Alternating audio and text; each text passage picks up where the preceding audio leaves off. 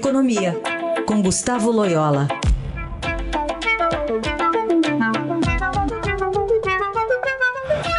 Tudo bem, Loyola? Bom dia.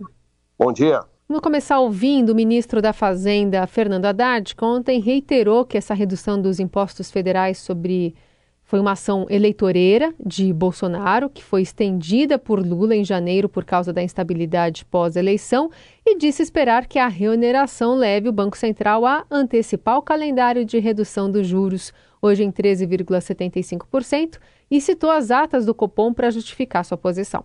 Lembro que essas medidas estão sendo tomadas, inclusive porque na ata do próprio Banco Central está dito que isso é condição para o início da redução das taxas de juros no Brasil. E as taxas de juros no Brasil estão produzindo muitos malefícios para a nossa economia. E isso abre espaço absolutamente necessário para a gente começar a reduzir taxa de juros, sem o que nós vamos prejudicar emprego, nós vamos prejudicar crescimento, nós vamos prejudicar reajustes salariais, nós vamos prejudicar tudo o que a gente quer promover. Queria a sua interpretação de mais é, um capítulo dessa novela do governo batendo na taxa Selic e também sobre uma conta feita pela FGV que o Estadão traz hoje, de que essa alta do preço do combustível vai provocar uma alta de 0,32%, é, aliás, 0,32 ponto percentual de inflação em março também. É, a, vamos dizer, a decisão de reonerar os combustíveis é absolutamente correta, né?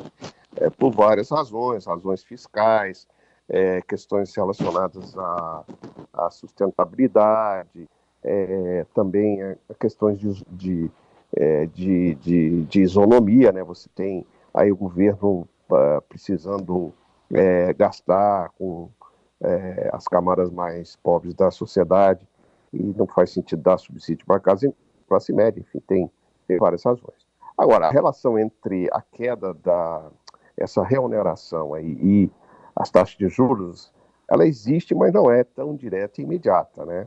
É, é, eu, a, a, o, vamos dizer assim, o maior benefício dessa, dessa medida que o ministro da Fazenda tomou é justamente mostrar é, algum, é, quer dizer, mostrar compromisso com a questão fiscal, né? E, e, e que está tá trabalhando para, é, vamos dizer assim, reduzir o déficit público que está programado para este ano. Né?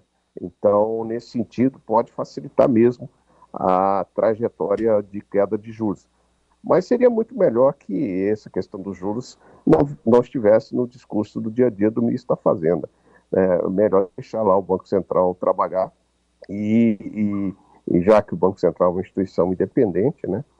E, e, e ele cuidar mais dos temas lá relativos ao Ministério da, da Fazenda. Né? Aliás, está para ocorrer, Loyola, uma troca aí é, de dois diretores do Banco Central, porque tem aquela questão do, dos mandatos.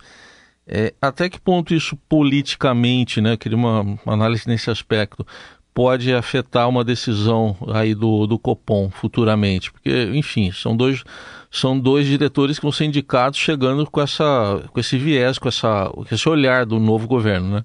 É, vai depender, né, dos nomes que forem indicados, né? É, tudo indica que um dos diretores ele vai ser reconduzido, que é o diretor da área de supervisão bancária, né, e, e fica a dúvida quem vai substituir o diretor política monetária, que é um um cargo-chave nessa questão aí da, das taxas de juros, né? É, a tradição é que esse nome seja, é, de alguma forma, escolhido pelo presidente do Banco Central, de comum acordo com o ministro da Fazenda. Eu não sei como, como isso vai se resolver, é, se vai ser um nome técnico mais alinhado ao presidente do Banco Central, ou se o, o, o governo vai colocar lá um, alguém é, para contestar, vamos dizer, a política atual do Banco Central, o que seria, não, não, que não seria muito, é, vamos dizer assim, produtivo, né? Acho que isso só dificultaria um pouco mais as, o trabalho da instituição. É, eu acho que esse, esse, é um ponto para se prestar atenção, sim, é, nas próximas semanas, né? Quem será é, o indicado, qual é o perfil do indicado para principalmente para a diretoria de política monetária. Esse Gustavo Loyola todas as quartas no Jornal Dourado. Obrigada, viu Loyola? Até semana que vem. Até semana que vem.